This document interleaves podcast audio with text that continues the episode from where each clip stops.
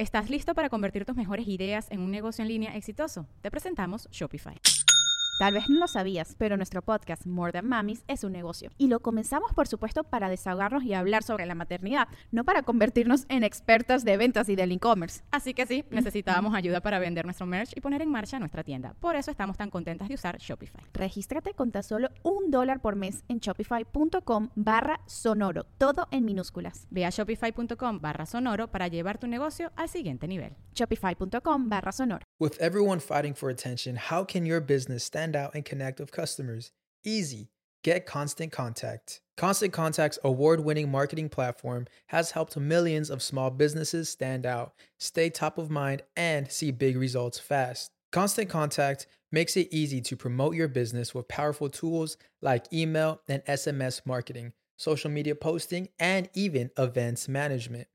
With Constant Contact, you'll reach new audiences grow your customer list, and communicate more effectively to sell more, raise more, and fast track growth. Don't know much about marketing? No sweat. Constant Contact's writing assistant tools and automation features help you say the right thing at the right time every time. Plus, you can send with confidence, knowing your emails are actually reaching your customers thanks to Constant Contact's best in class 97% deliverability rate. I'm a small business owner, and I believe that this is a great tool for other small business owners.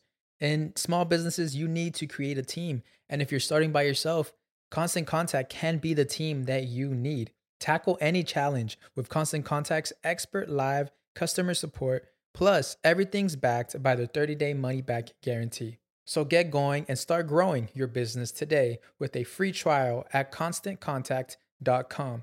Just go to constantcontact.com right now. Constant Contact, helping the small stand tall. ConstantContact.com. Estás escuchando El Dolop, parte de Sonoro y All Things Comedy Network. Este es un podcast bilingüe de historia americana en el que cada semana yo, Eduardo Espinosa, le contaré un suceso histórico estadounidense a mi amigo José Antonio Badía, que no tiene idea de qué va a tratar el tema. Ajá, se me fue el aire. Eh, otras va a haber máscaras, pero diferentes. Ok. El agua con radio funcionó bien hasta que se le cayó la mandíbula. ¿En qué ojo me pongo el parche? Malditos salvajes incultos. Pagaba 25 centavos a los niños de la localidad por cada perro o gato que le llevaran. No, espérate, ¿qué? El parque se hizo consciente, el parque probó la sangre, güey. ¿De qué se va tan... Lo bueno es que nada más te trabas cuando lees, ¿verdad? Sí, sí, sí.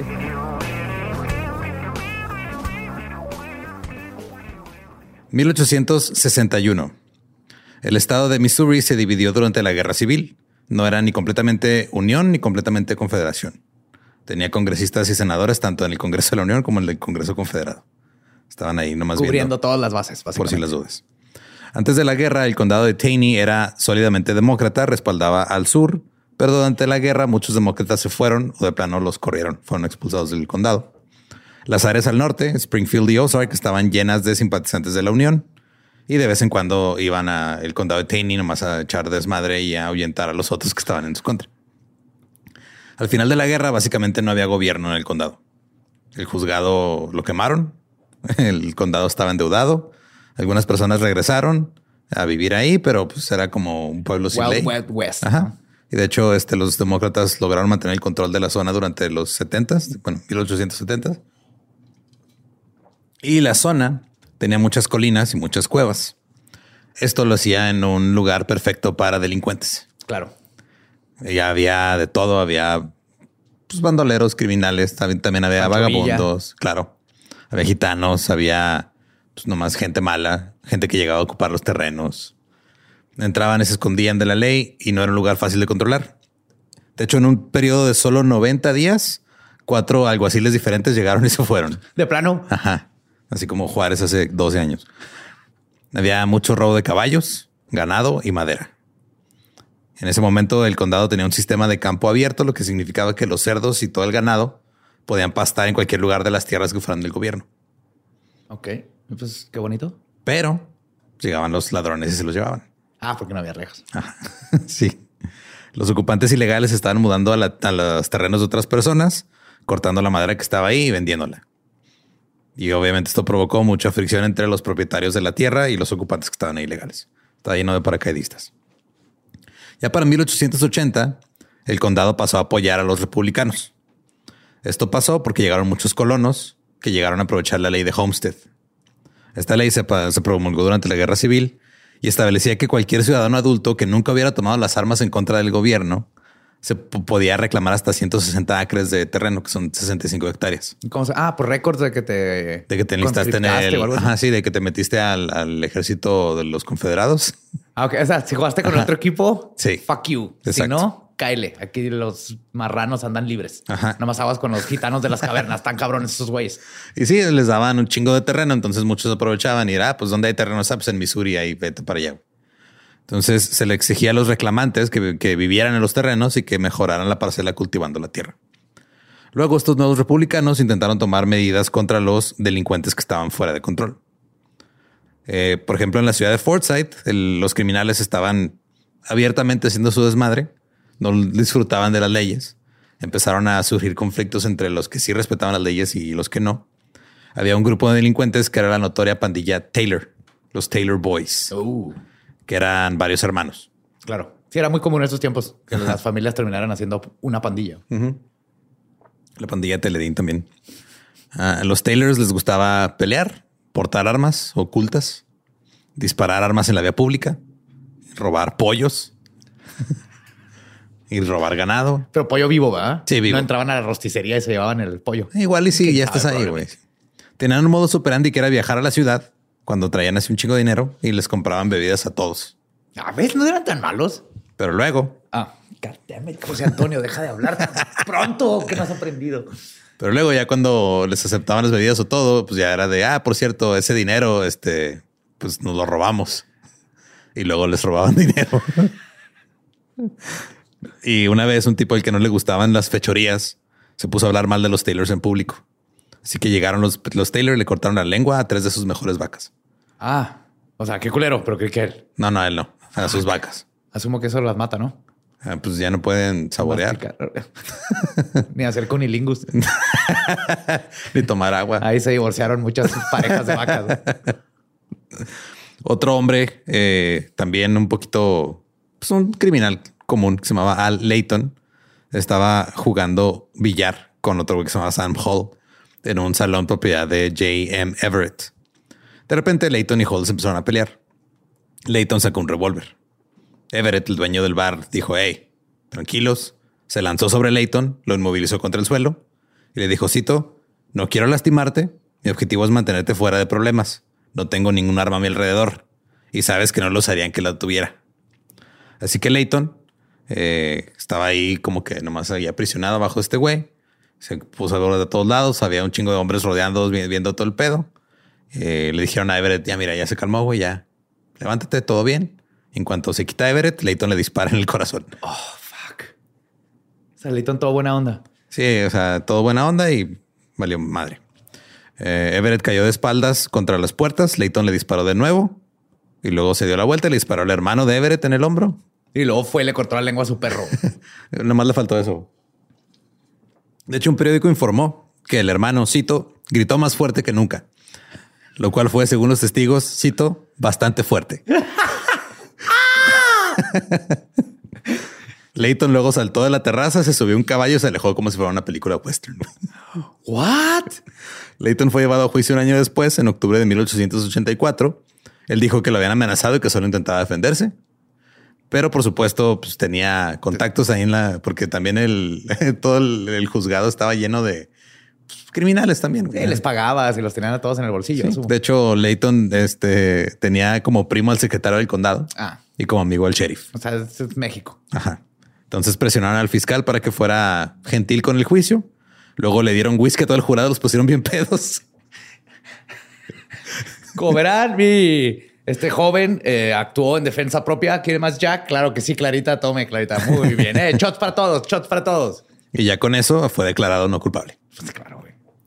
Al mismo tiempo del juicio, había otro hombre que se llamaba Newton Harold que disparó y mató a un granjero llamado Amos Ring. Porque resulta que Ring estaba viviendo en pecado con la madre de Harold. No estaban casados. No estaban casados. Así que lo mataron. Porque pues eso se hacía aparentemente. Su madre luego fue con el sheriff, hizo que arrestaran a su hijo porque mató a su novio. Y los buenos hombres del condado de Taney ya se estaban cansando de todas estas cosas, hombres sin ley, y decidieron formar un comité ciudadano. La primera reunión ocurrió en enero de 1885. Trece hombres se reunieron en la taberna de Everett. Le pidieron al capitán Ned, eh, al capitán, perdón, Ned Kinney que dirigiera el grupo. Kinney era un hombre de dos metros que pesaba 130 kilos, tenía cabello y ojos negros, había sido capitán en el ejército de la Unión y había sido agente de la oficina de correos. Ahora, sé que gente Son de la oficina. muy peligrosos. Sí, los no, güey. En, en ese tiempo sí, porque los correos, o sea, era.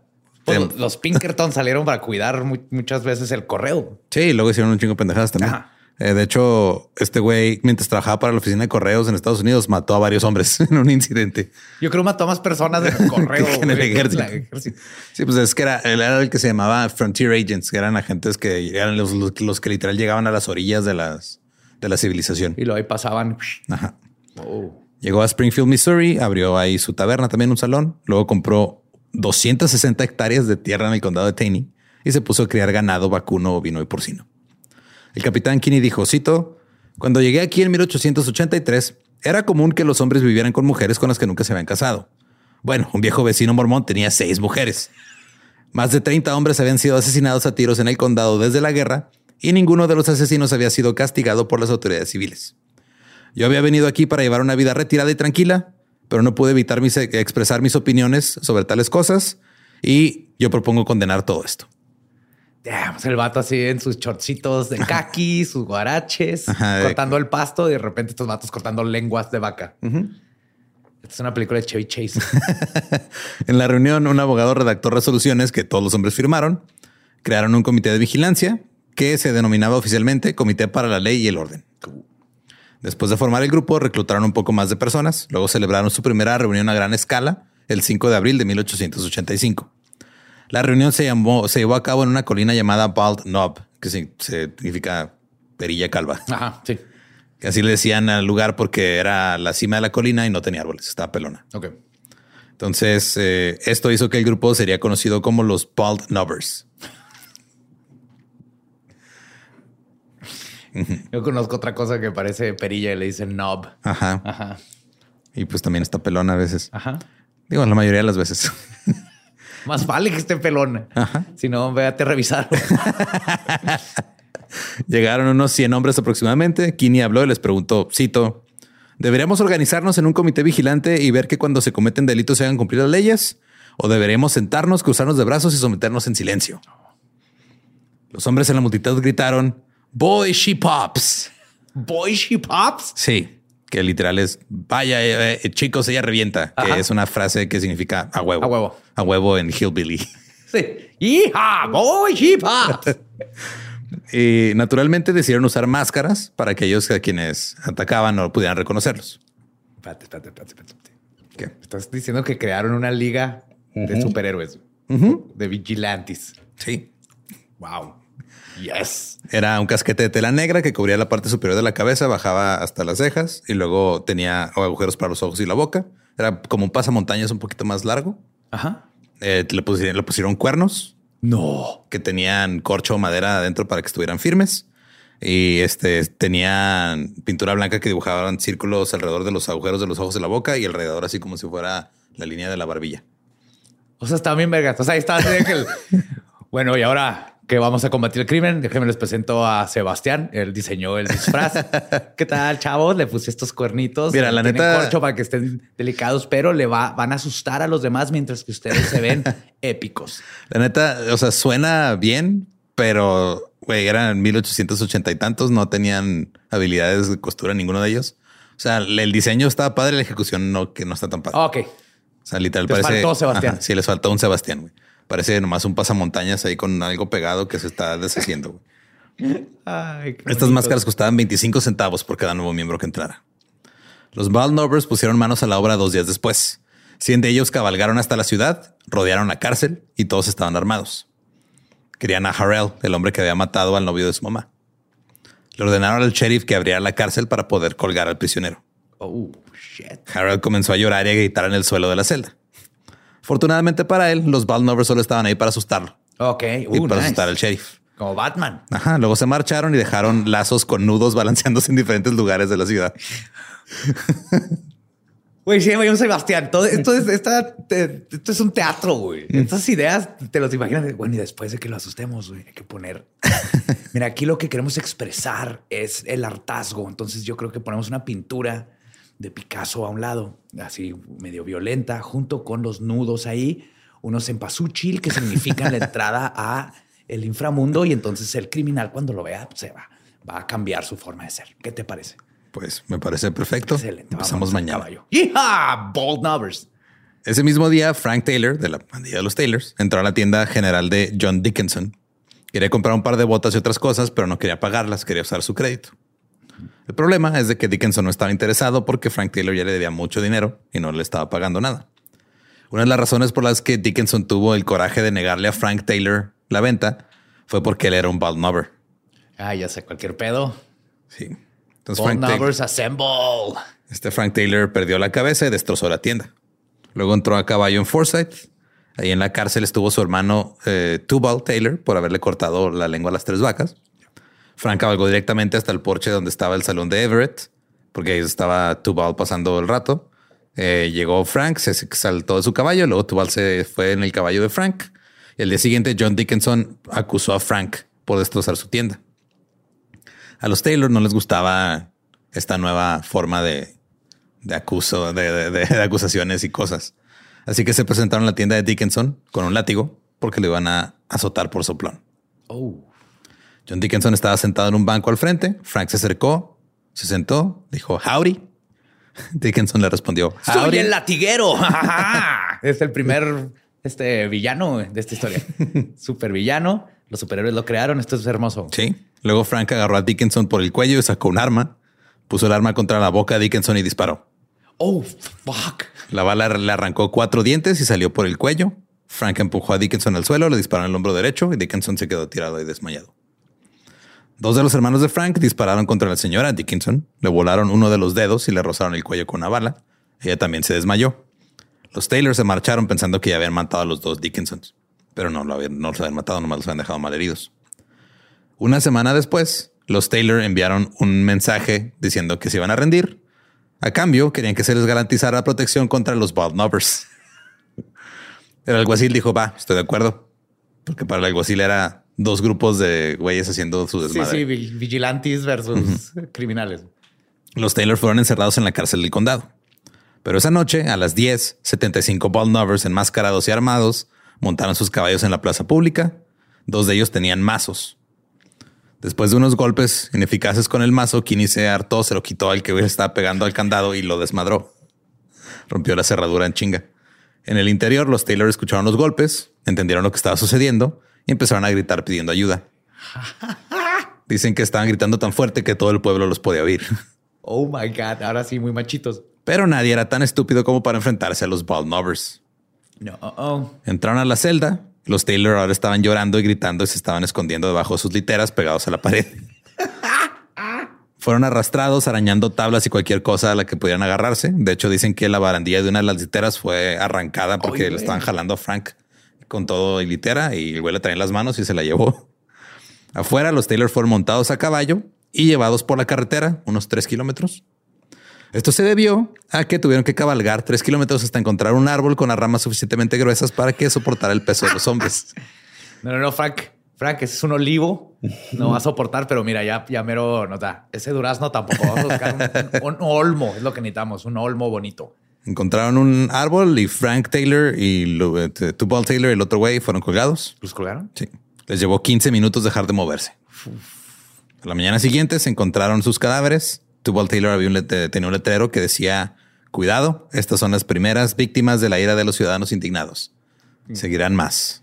Firmado. mensaje. sí, firmado los Bald Nubbers. Obviamente el nombre de los Bald Nubbers se convirtió instantáneamente en un terror en todos lados. Las mamás le decían a sus hijos que las obedecieran o si no iban a venir los Bald Ah, Nubbers por ellas. Duérmete temprano, te vaya a llevar el phone number. Eh, hablaban con la gente sin revelar quiénes eran, o sea, porque pues todos iban de incógnito, entonces no sabías quién era o quién no era un bald number. Entonces andaban Cualquiera ahí, puede ser. ajá, andaban ahí sacando información. Pero who watches the ball numbers? Ajá, exacto.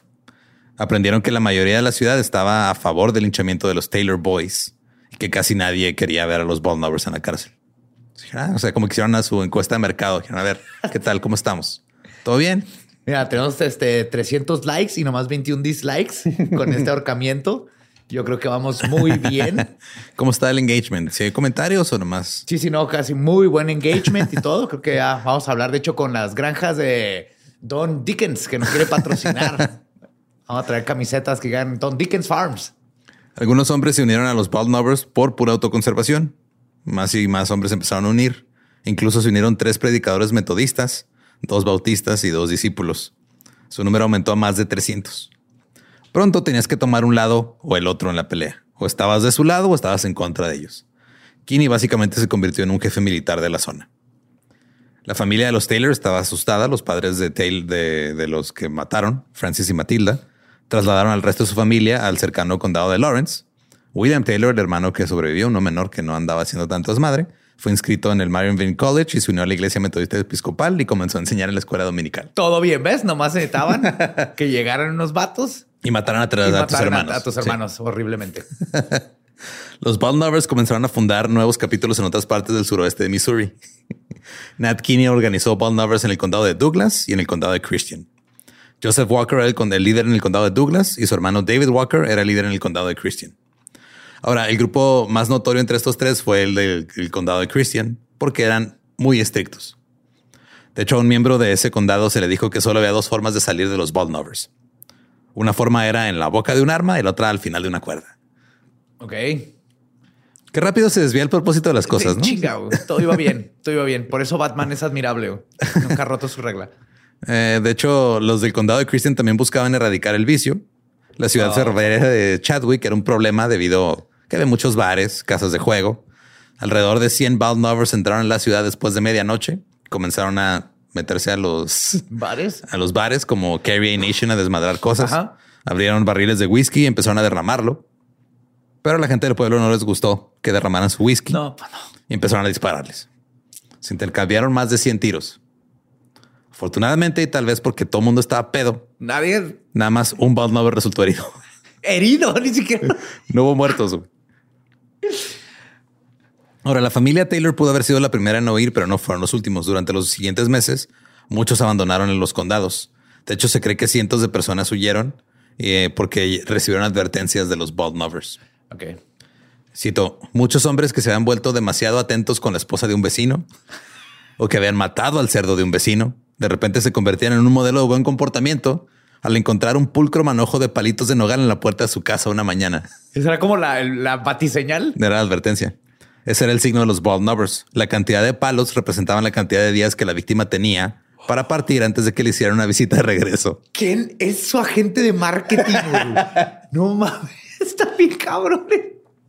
Ahora, en los casos ocasionales en los que el hombre no prestaba atención a la advertencia o que no sabía cómo sabías, güey. Pues se corría la voz. obviamente se corría la voz. Eh, cuando no hacían atención a la advertencia, se traían nuevamente los palos, pero en ese momento no se dejaban en la puerta del hombre. Se utilizaban para azotarlo. La advertencia también puede llegar en, una en forma de una visita nocturna de un grupo de jinetes a la casa de alguien.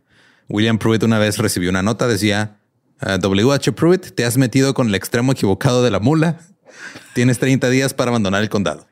30 días. Pero me gusta esa, la frase. The wrong side of the mule. You fool with the wrong side of the mule. La nota contenía una imagen de un árbol con una soga colgando. Un grupo. ya tiene diseñador gráfico. sí. Estos güeyes. Josh, ¿cómo vas con esos árboles? Ah, mira, me están quedando bien, nada más que siento que le falta un poquito más de realismo. O sea, el nudo de la soga me está, estoy batallando. No sé si sepas de algún diseñador, algún ilustrador que me pueda ayudar. No, pero creo que eh, nos gustaría que usaras un olmo, porque ahí empezó todo y creo que aparte sería ah, una buena forma de identificar de dónde venimos, ¿no? Como empresa, nuestros valores. Entonces va a tardar un día más. pero un grupo de 65 pound lovers una noche visitó la casa de Pruitt y, cito, abusaron de su esposa medio idiota y de sus pobres niñitas semidesnudas descalzas y con la cabeza descubierta. Nada más quiero que quede anotado que así lo reportó la prensa. Esa fue el La prensa idiota. Que su esposa era medio idiota y sus pobres niñas no tenían ni ropa, ni zapatos, ni sombreros. Mis sombreros, es que cómo se les ocurre. Luego los Baldnovers mataron al perro de la familia Oh my God. y dispararon contra las paredes de la pobre y miserable choza de troncos en la que vivía la familia. Pobre, no. Luego las cosas llegaron aún más lejos.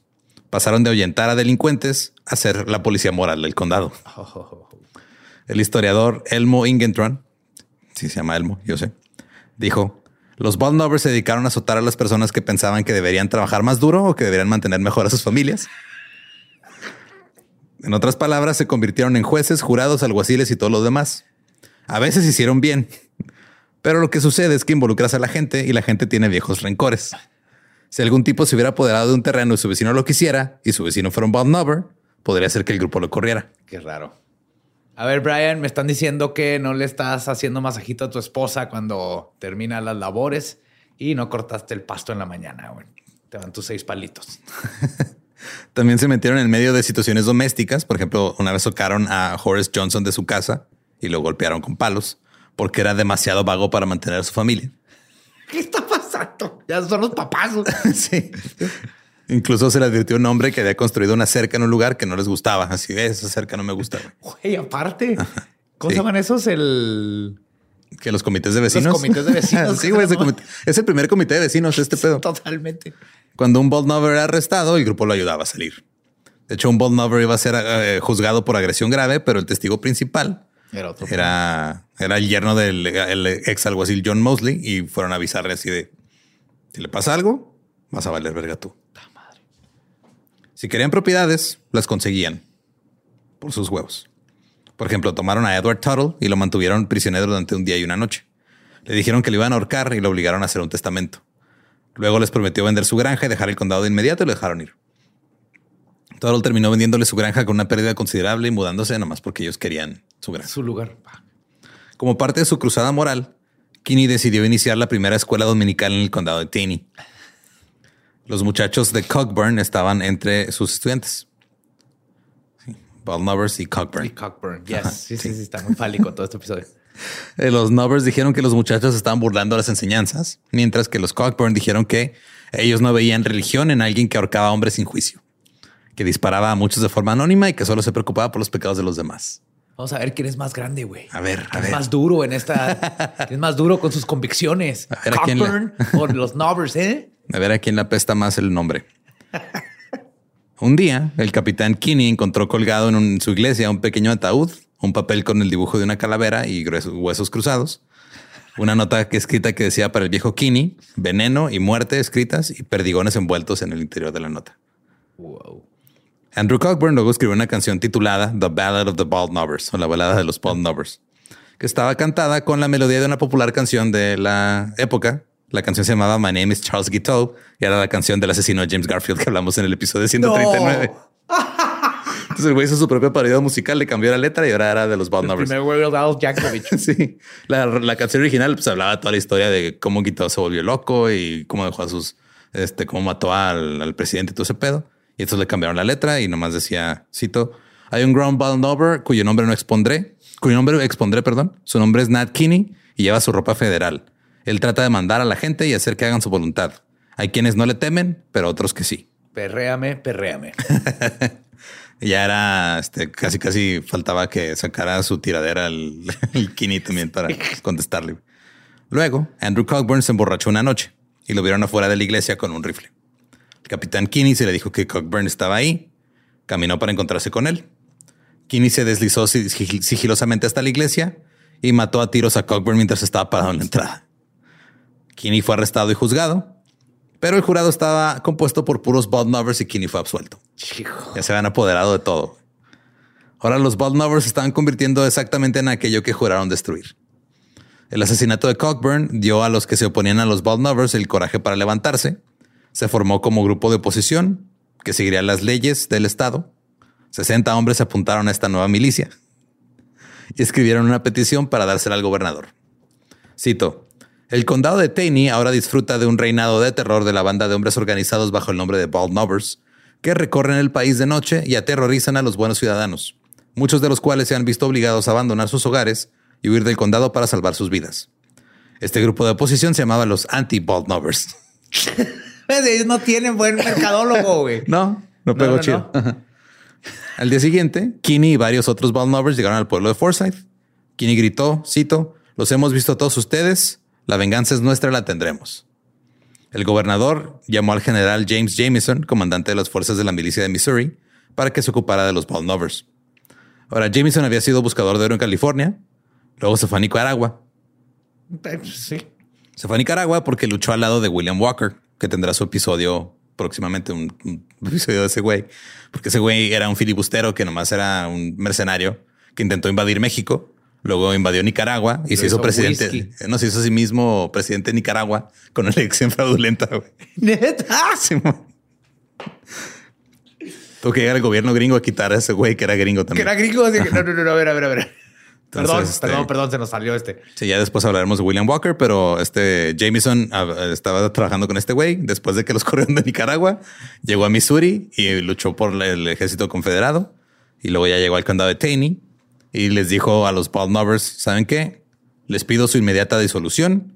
Si simplemente cesan sus actividades, el Estado va a dejar el pasado en el pasado. Pero si siguen con sus cosas, la milicia se va a encargar de ustedes. Los Baldnovers se retiraron. 500 personas se reunieron en Forsyth y redactaron resoluciones para acabar con el grupo. Ok. Si la amenaza fue suficiente, así de a ver, güey. Yo invadí Nicaragua, pendejo. ¿Qué me vas a hacer? ¿Eh? ¿Eh? ¿Tú invadiste Nicaragua? No, no, Entonces? no, no. Yo estaba aquí haciendo arbolitos, me ponen a dibujar calaveras y estoy pensando en un nuevo diseño con un alacrán, pero no me lo quieren aprobar, que no me han pagado. De hecho, no me han pagado. Te prometí una exposición, ¿verdad? Sí. Así son todos. Luego, un mes después, uno de los ex guardaespaldas de Kinney, George Washington Middleton, George Washington Middleton. Ajá. Se encontró con Samuel Snap en una carretera. Ambos estaban borrachos. Snap comenzó a cantar la canción anti-Baldmover que había hecho Cockburn. Middleton le dijo, ah, una buena canción para un guerrillero. Y Snap le dijo, yeah, sí, puedes apostar tus botas. Siguió caminando. Middleton disparó y lo mató. Middleton fue arrestado, pero luego escapó y huyó a Arkansas. Pero ahí no duró mucho. Ocho meses después fue asesinado a tiros. Esto fue lo último de la violencia por un tiempo. Hubo dos años de paz entre los Baldnovers y los anti-Baldnovers en el condado de Taney Pero llegaron los cocksuckers. con sus mamadas. Hasta el 22 de agosto de 1888 hubo un mitin republicano en la ciudad de Ozark. El capitán Nat Kinney y Bill Miles, un anti-Baldnover, discutieron y tuvieron que ser separados. Pero no terminaron ahí. Volvieron a pelearse y esta vez sacaron sus armas. Kinney recibió un disparo en la cabeza. Se tambaleó hacia atrás y dice que cayó y estaba ahí con el cerebro saliéndosele básicamente y la sangre formando un charco a su alrededor. Pero Bill Miles estaba bien. El condado guardó luto por el capitán Kinney, porque, pues, digo, güey, Sea había que hecho su sea, desmadre, un- era un capitán. Se estimó que su procesión fúnebre incluía más de la mitad de la ciudad de Forsyth y sus alrededores. Pero Bill Miles no era nuevo en eso de matar gente. Había matado a un sheriff y había matado a su ayudante. El 4 de julio, posiblemente una celebración de la independencia que salió mal. Otra peda. Sí. Bill se rindió al sheriff un día después de matar al capitán Kinney. Ahora, a todo mundo les preocupaba que los Baldnovers se reformaran porque mataron al capitán Kinney y fueran a, su mártir, ¿no? Ajá, y fueron a matar a Bill. Pero no sucedió tal cosa. Bill fue absuelto de matar a Kinney y de pasada de matar al sheriff y al diputado, al, al deputy que mató al, al, este, al ayudante. Pues de una vez ahí pongan el sello de absuelto a los de esos dos de lado. Ay, mira, ya está. Estás ahí, güey. Ya redondeele, profe. Ya. Es que me- 6, 9 sube a 7. Si, si no tengo siete, no me van a llevar a Disney mis papás. ¿Qué le cuesta, porfa? Si le eché ganas, neta, que sí puse atención. Pero eh, no hubo otras cosas ahí en el condado de Taney. En el condado de Christian todavía seguían los Bondovers haciendo su desmadre. Y las cosas comenzaron a desmoronarse. En 1888, dos facciones de Bondovers comenzaron a pelear cuando uno de sus miembros fue arrestado por ser ladrón de ganado. Resulta que una facción de los Bondovers había robado más de 2.000 cabezas de ganado en un año en los condados de Ozark, Christian y Taney. Y otra facción eh, afirmó que eh, tenían un soplón que les había dicho este pedo. O sea, ya había espías entre, facciones. ellos mismos. Simón. Más de un miembro fue delatado eh, y fue asesinado. Entre ellos. Entre ellos, o sea, entre dos facciones de los Baldnovers. Ballnovers, anti-Ballnovers, anti-anti-Ballnovers. Ajá. Entonces es que estaban los de los tres condados, o sea, el condado de Christian, Y el de Taney y el de estaban chingando ya. Ya los de Taney ya no estaban, los otros dos que quedaron se mataron entre ellos y estaban los anti-Baldnovers en el condado de Taney. Se ve cuatro grupos ya, güey. Pero luego llegó el colmo de los colmos.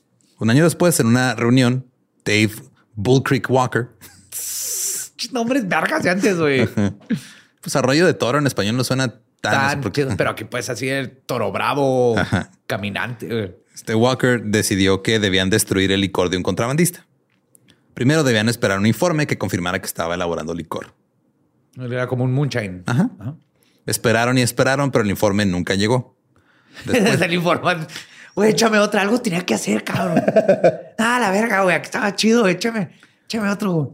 Eh, así que la reunión terminó.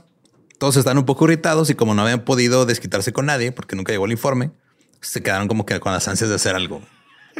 Güey, es que hasta aquí ya me puse mis botitas nuevas, güey, traer la máscara, viste que le, le pinté ojitos, güey, ya traigo cejas, mira. Ya tiene cejas para que sea así como sorprendido. Sí, si me veo sorprendido, se sorprende al otro güey. Y te los chingo. De comprar una silla nueva a montar, güey. No mames. Sí, güey, esto está de la verga, güey. Hay que hacer algo. Mientras se dirigían a sus casas, pasaron por la casa de William Edens, un hombre que ya había estado hablando en contra de los Baldnovers. Edens era el cuñado de John Evans. Evans una vez cometió el gran pecado de presentarse borracho a una misa. Ya, eso fue. Luego se fue a su casa y disparó su pistola al aire mientras decía groserías. No. Eso hizo Evans. Entonces, los Bond Lovers pues, fueron a azotarlo, obviamente. Dijeron así, ah, güey, este güey. Ese es el contexto nada más, ¿no? O sea, pasaron por la casa de este güey. Y cuando estaban azotando a este güey, William Edens los había visto y trató de detenerlos. También lo madrearon. Y luego Dave Walker ya les dijo a los Bond Lovers, ok, deténganse. Entonces, eso había pasado antes de que estos güeyes este, se fueran sin su reporte. Pasaron otra vez enfrente de la casa de William. Se acordaban de ese momento. Sí, se acordaban de, sí, cierto, este güey una vez lo tuvimos que pegar, vamos a ver qué está haciendo. Ajá. Irens y su familia habían estado hablando contra los Paul Novers durante meses y ahora Walker y su grupo decidieron, ah, pues mira, queremos hacer algo, vamos a pasar a visitarlo. Les dijo, vamos nomás a una paliza, ¿no? O sea, normal, lo de siempre lo vamos a azotar. Tranquilo, tranquis. Sí, algo tranquis. Algo tranquis, sí, güey, chinga tranquilo. Pero lamentablemente William no estaba en su casa cuando llegaron. Oh, oh. Así que decidieron ir a la casa de su papá, James. La casa de James estaba llena de familiares porque una de las niñas estaba enferma y todo el mundo la estaba cuidando. Los Bondovers irrumpieron en la casa, destrozaron la puerta principal con una traviesa con la viga del tren. Ajá. William Irens estaba parado en medio de la habitación. Inmediatamente lo mataron a tiros. ¿Así nomás? Ajá. Porque andaban enfiestados, güey, ya. James Irens, asustado, tomó su pistola, pero los Bondovers lo vieron y le dispararon primero también este, dándole en la cabeza. Cayó muerto en el regazo de su nuera, quien también recibió un disparo. Luego le dispararon a su yerno, sacaron a su esposa de la cama y le prendieron fuego a su ropa. Un hombre le disparó dándole en el dedo, pero ella alcanzó a quitarle la máscara y lo vio bien.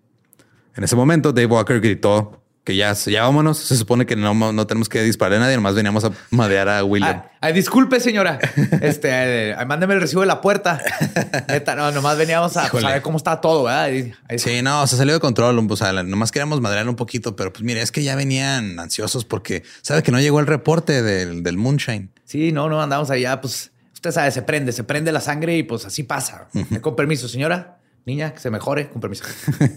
la hija sobrevivió identificó a William Walker, un conocido Baldnover, como su agresor. El sheriff arrestó a cuatro hombres. Luego después arrestó a toda la pandilla y los procesó por reunión ilegal. Los arrestados incluían a muchos de los mejores ciudadanos del condado. No mames. Sí, o sea, nomás bajo el anonimato de una máscara y el clásico, ajá, y hacen lo que se les hinche. Ahora, debido a la notoriedad de los grupos de autodefensas en la época, este juicio fue historia nacional. La sala del tribunal estaba llena de periodistas que llegaron desde todas las ciudades a, reportar lo que estaba pasando. Y los familiares de los Baldnovers abarrotaron la sala del tribunal en un intento deliberado de que hiciera mucho calor y todo el mundo se sintiera mal. Como los teatros en Tijuana. Ándale. Las demostraciones que estaban a favor de los Baldnovers estaban eh, llevándose a cabo afuera del juzgado y en, en el césped. Y muchos de ellos estaban acampando ahí porque no pudieron encontrar un hotel. Entonces este caso se volvió súper mediático. Estaban los que estaban a favor, los que estaban en contra y los reporteros y traen un ¿Y desmadre. familia. Sí. Al final, casi todos los Baldnovers recibieron una multa de 50 dólares, excepto Dave Walker y su hijo William, John Matthew y su sobrino Wiley Matthew. Ellos fueron declarados culpables de asesinato y condenados a muerte. William Walker fue bautizado en la cárcel antes del día de su ejecución.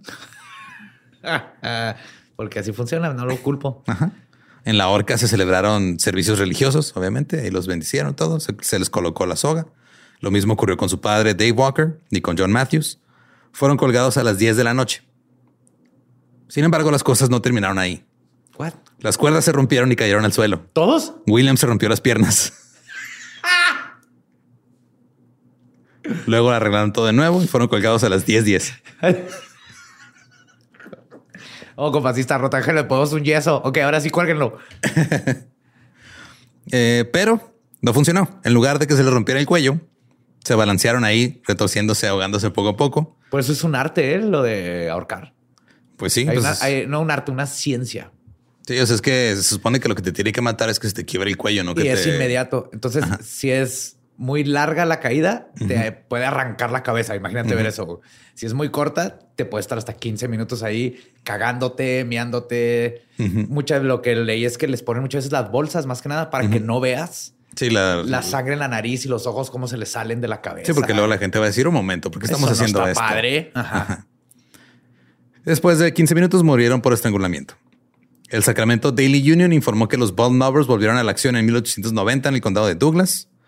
Algunos hombres fueron advertidos, algunos se negaron a irse y sus casas fueron quemadas. Otros se defendieron, pero cualquier violencia o ataque de la mafia o de cualquier tipo de turba enardecida se les atribuye a los Bald Mobbers durante los años venideros.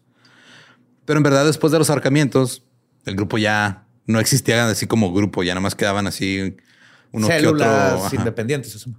Los descendientes de los Bald Novers y de los anti-Bald Novers siguieron siendo enemigos durante generaciones, obviamente. güey. Si es que tu bisabuelo se robó un cerdo. Ah, pues sí, pues tu bisabuelo quemó la, la ropa de mi mamá mientras la traía puesta. Es Te odio. Fuck you.